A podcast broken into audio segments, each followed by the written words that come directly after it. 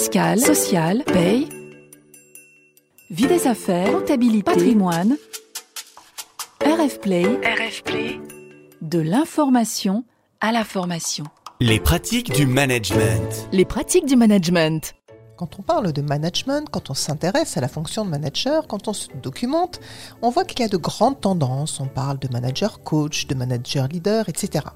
Alors, il y a beaucoup de réflexions sur le fond, euh, sur le rôle du manager, sur son évolution, sur le rapport du manager à son métier et les difficultés qu'il rencontre. Tout cela parfois emballé d'un petit peu de jargon. Alors, de mon point de vue, si je synthétise, je trouve qu'on demande beaucoup au manager sur le travail qu'elle ou qu'il a à faire sur elle-même, sur lui-même, mais aussi sur sa mission vis-à-vis de son équipe. Et parmi ces missions, il y en a une qui revient souvent et qui voudrait que ce soit le rôle du manager de faire grandir ses collaborateurs. C'est cette question de fond et de terminologie que je vais aborder aujourd'hui avec Aurélie Durand, coach, psychologue et consultante fondatrice d'Ajadi. Aurélie, bonjour. Bonjour Frédéric. Aurélie, si je vous dis j'ouvre les guillemets, c'est le rôle du manager de faire grandir ses collaborateurs, fermons les guillemets. Vous me répondez oui, évidemment. Vous bondissez, vous me dites oh là là là non, ou alors vous penchez pour un bah il faut voir, euh, faut expliciter. Vous me sentez trépigner depuis tout à l'heure sur cette euh, expression faire grandir un collaborateur. Je vous dis non. Alors, non, sous des réserves, donc il y a un petit peu de la troisième.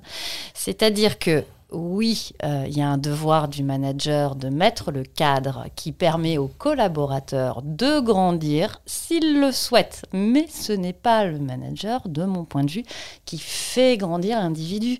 On ne fait pas grandir quelqu'un. Quelqu'un grandit. Donc c'est la volonté et l'autonomie de l'individu qui lui permet euh, de grandir. Donc après, par contre, on accompagne. Voilà, on met les conditions, on permet ce développement. Et là, on est raccord. Alors, si on enlève le faire grandir et qu'on reste sur grandir, mhm. donc un collaborateur peut grandir. Qu'est-ce qu'on appelle grandir? Alors, bah, je dirais se développer. Voilà, donc euh, se développer, se développer dans son autonomie, euh, se développer dans l'axe vers lequel le, collaborateur souhaite se développer. Euh, on parle généralement d'un développement de compétences. malheureusement, historiquement, grandir, ça voulait dire je grimpe les échelons hiérarchiques et je deviens manager. On en a déjà parlé, on en parle souvent. Cette, cette approche a a eu des grands avantages, mais aussi a fait grandir des personnes qui ne souhaitaient pas forcément se développer vers ce rôle de manager, à part pour le titre peut-être, potentiellement, mmh. et le salaire qui va avec, et le prestige. Euh, mais euh, en fait, grandir, c'est se développer. Donc, c'est apprendre, c'est aller vers, euh, ce qui nous motive intrinsèquement. Euh, ça peut être se développer euh, sur, de nouveaux métiers, ça peut être se développer effectivement aussi d'un point de vue hiérarchique, ça peut être se développer dans son approfondissement d'expertise, ça peut être se développer dans son autonomie et donc dans sa capacité de décision, de, enfin de, ou, euh, ou, se développer relationnellement. Enfin, en fait, il y a plein de, plein de pistes. D'accord, donc il va se développer, il va prendre de l'ampleur, je veux dire professionnellement, au sens large, que ce soit comportemental, technique, etc.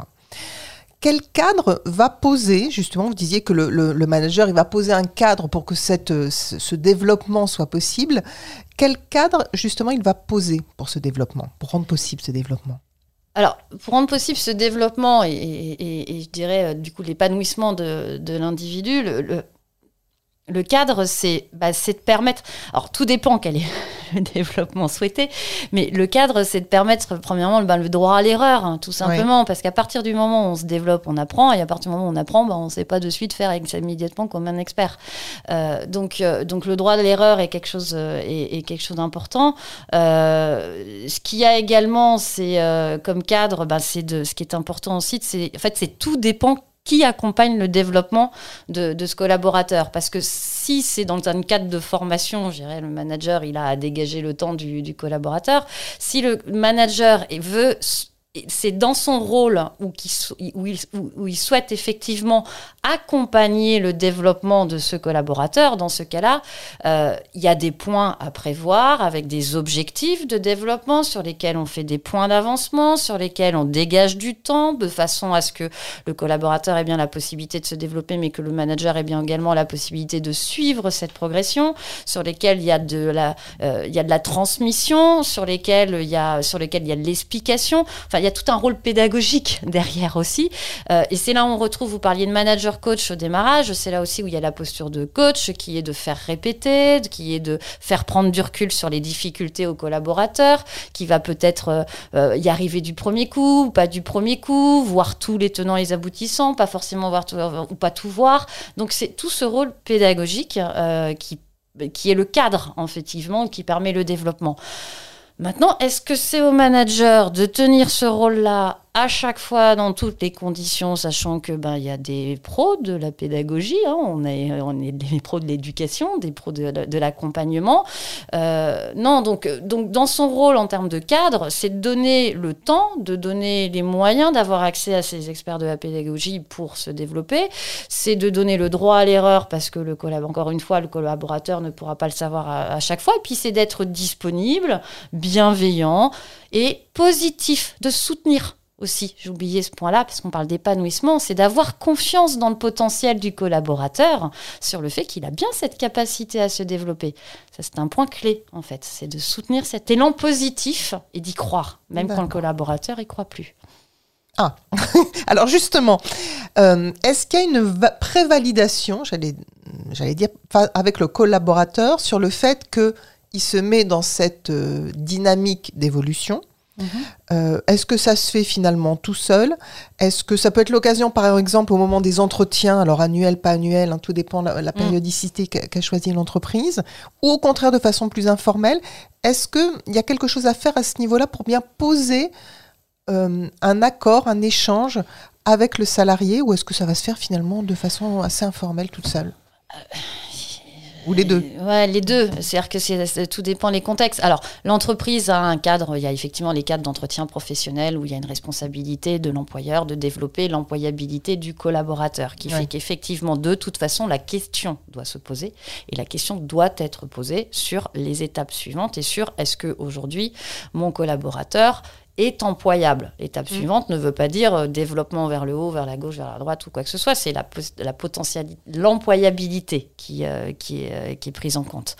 Après, sur la question de développement, moi, en tant que, moi ce que, ce que j'entends aussi dans votre question, c'est que c'est que moi en tant que manager, je peux avoir, je peux percevoir du potentiel chez un collaborateur. Maintenant, est-ce que ce collaborateur il a envie de faire l'investissement pour développer ce potentiel Peut-être pas. Maintenant, est-ce qu'il n'a pas envie parce que euh, il n'a pas euh, eu jusqu'à présent le, cadre soutenant, euh, comme je parlais, encourageant, mhm. qui lui permet d'avoir confiance en lui? Et dans ces cas-là, bah, le collaborateur, le, manager peut être l'étincelle, enfin l'allumette qui allume l'étincelle et qui permet effectivement la révélation du potentiel. Sachant que moi, je suis persuadée qu'on a tous du potentiel, que après, dans, ça, dépend du contexte, il faut, faut voilà, pour, pour, pour pouvoir l'exprimer.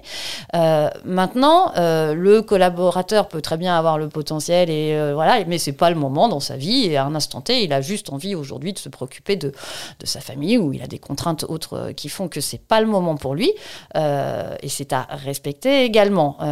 donc, c'est pas au manager de se mettre en pygmalion à tout prix, ça peut être contre-productif. maintenant, euh, c'est euh, si le manager, l'effet inverse c'est vrai aussi, c'est-à-dire que si le collaborateur a envie, mais que le manager est persuadé que le collaborateur il est carré et qu'il faut être rond, dans, il rond et pas carré pour ce mm. job, et que donc ce c'est franchement pas atteignable pour ce collaborateur-là, non, le manager il n'a pas à décider à la place, il a à soutenir si le collaborateur souhaite. Il faut soutenir l'envie parce qu'encore une fois, dans un contexte tout le monde peut apprendre, tout le monde peut se développer. Et euh, effectivement, euh, avec du renforcement positif et avec euh, de la mise en avant des talents, on peut faire énormément de choses. C'est-à-dire qu'on n'est pas obligé de toujours taper sur les doigts pour dire ce qu'on ne sait pas faire. Si on soutient ce qu'on sait faire, si on s'appuie sur ses forces, il y a tout un élan de cercle positif qui se met en place, qui fait que oui, le collaborateur peut tout à fait apprendre. Après, parfois, il peut y avoir des collaborateurs qui pensent qu'ils peuvent monter l'Everest alors qu'effectivement, ils partent de très très loin et que c'est plutôt compliqué, dans ces cas-là, c'est de l'aider à prendre du recul pour dire super, je t'accompagne, on développe, mais c'est quoi la première étape? La première étape, ça va peut-être peut-être de faire la colline qui est à côté. Et on fait la colline, puis après on verra. On va y aller étape par étape.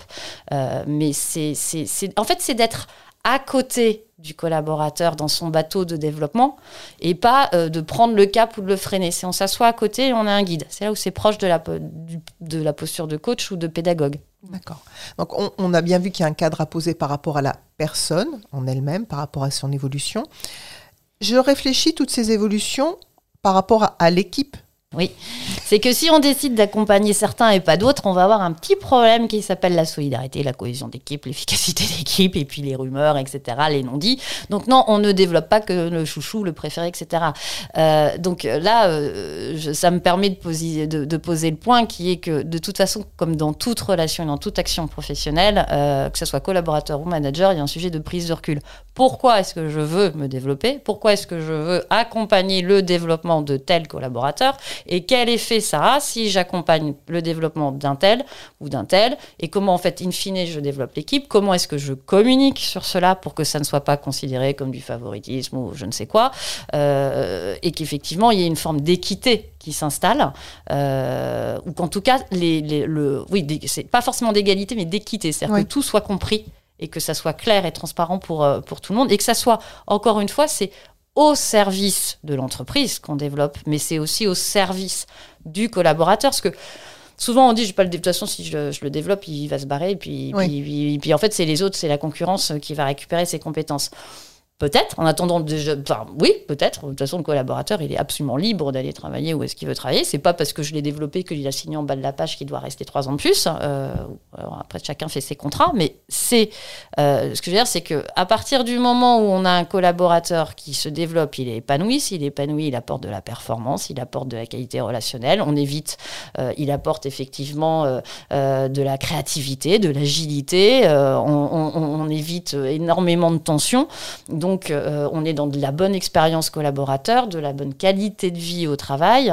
Euh, donc, à partir, enfin, qualité de vie, je dirais plutôt plutôt du bien-être euh, mhm. que, que, qualité de vie. Et à partir de là, on est dans une dynamique positive. Le collaborateur décide de partir après, très bien mais il entretient un réseau, une bonne image de l'entreprise.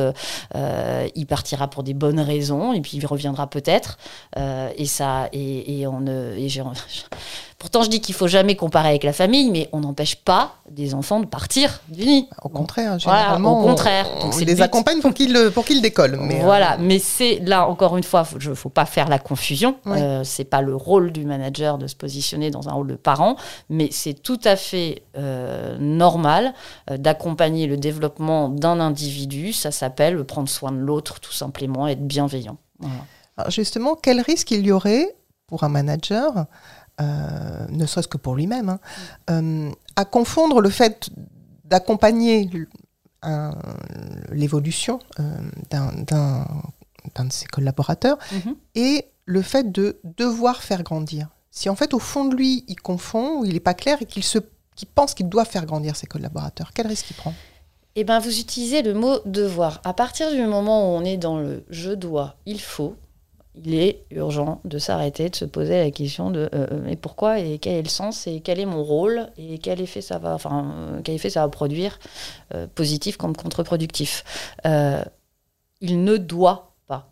Voilà. Son rôle est. alors son rôle est, son rôle est de permettre l'efficacité et l'atteinte des résultats de son équipe pour atteindre l'efficacité et l'atteinte des résultats de son équipe, il y a peut-être dans le plan d'action la nécessité de développer un certain nombre de compétences au sein de son équipe euh, ou de développer effectivement euh, un certain nombre de collaborateurs. Dans cette logique, oui, il doit accompagner le développement. Mais vous voyez, c'est pas il doit développer, mm. il doit accompagner le développement. Donc il doit mettre en place le plan d'action de formation, d'expérience, de montée en charge, de compétences sur, euh, en termes de, de niveau de difficulté de tâches confiées, de façon façon à ce que petit à petit, par, en mesurant avec des indicateurs, je parlais d'objectifs Mhm. tout à l'heure, et en faisant des points d'étape réguliers et des feedbacks, j'ai oublié le principe du feedback, on ne peut pas se développer sans savoir si ce qu'on fait est bien ou pas bien, c'est rétroaction, hein, le, le principe de la boucle du feedback, donc c'est d'avoir un retour sur son action.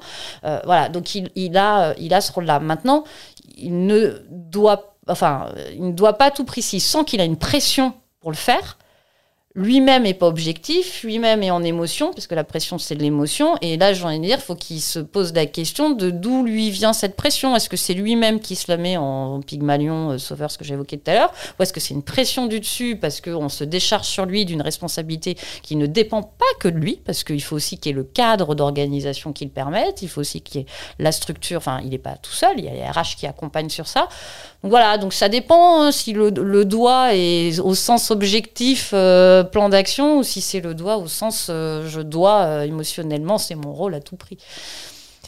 Et si euh, le manager il est tout à fait clair entre ce que c'est que de faire grandir et ce que c'est que d'accompagner, il est très au clair, lui, mais en revanche, il sent bien que son collaborateur souhaite qu'on le oui, fasse alors grandir. je dois ou c'est ce tu dois me faire C'est- on- grandir? On, sent bien qu'il y a un appel, fais-moi grandir, fais-moi grandir. Alors, Ouais, alors là, ça me renvoie à deux choses. Effectivement, j'y- pensais quand vous, euh, quand vous me posiez l'autre question. C'est, euh, c'est le tu dois me faire grandir ou je dois le faire grandir parce que le collaborateur le demande ou parce que l'équipe considère que c'est au manager, le, les individus considèrent que c'est dans le rôle des managers de les faire grandir et que c'est comme ça et que c'est le job des managers.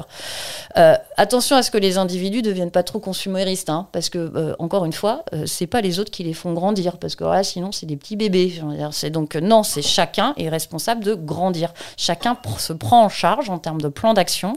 euh, et si on souhaite se développer, on est acteur de son développement, c'est-à-dire qu'on se renseigne sur les mobilités possibles, on se renseigne sur les parcours de carrière, on regarde par quelle étape on peut passer. Et c'est pas j'attends qu'on me donne le poste, le titre ou le grade qui me permet de. Parce que là, on retombe dans ce que je disais au démarrage, une progression qui est peut-être hiérarchique, mais c'est une progression, on va dire, d'image, et pas du tout un développement personnel ou de l'individu. C'est une reconnaissance. Et là, euh, si on dit, euh, il doit me développer, mais au sens, il doit me donner le titre ou le poste bidule, euh, c'est un autre sujet. C'est pas un sujet de faire grandir le collaborateur. Là, on est sur des attentes différentes et je pense qu'il y a une dégradation relationnelle qui peut se cacher derrière. Euh, donc c'est euh, chacun se doit pour lui-même de se développer et d'aller chercher le soutien, le cadre, les moyens. Et on est tout à fait après euh, libre de dire à son manager j'aimerais aller vers tel poste, euh, j'aimerais avoir tel dérivé. Comment est-ce qu'on l'organise selon toi Qu'est-ce qui me manque Euh, Qu'est-ce que je dois encore prouver pour développer ce potentiel Qu'est-ce que je dois encore mettre en lumière Comment, dans quelles conditions on peut me mettre pour éprouver que oui, je sais faire du business et que je suis pas uniquement fonctionnel Quelle peut être l'étape Enfin, là, c'est un dialogue entre deux adultes. En conclusion, Aurélie, si je vous ai bien comprise, le manager n'est pas la mère ou le père de ses collaborateurs, il ne les fait pas grandir. La manager, le manager va favoriser, accompagner leur développement s'ils sont partants. Oui, tout à fait. Merci Aurélie d'avoir réfléchi avec moi sur notre question d'aujourd'hui. Merci Frédéric. Pour retrouver cet échange et les précédents, vous pouvez réécouter cette pratique du management et les précédentes sur rfplay.fr et sur les plateformes d'écoute. Vous pouvez également lire la tribune d'Aurélie dans la revue Courrier Cadre, sans oublier le blog d'Ajadi. Merci de nous avoir écoutés. Rendez-vous le mois prochain. Retrouvez tous les podcasts de RF Play et plus encore sur rfplay.fr.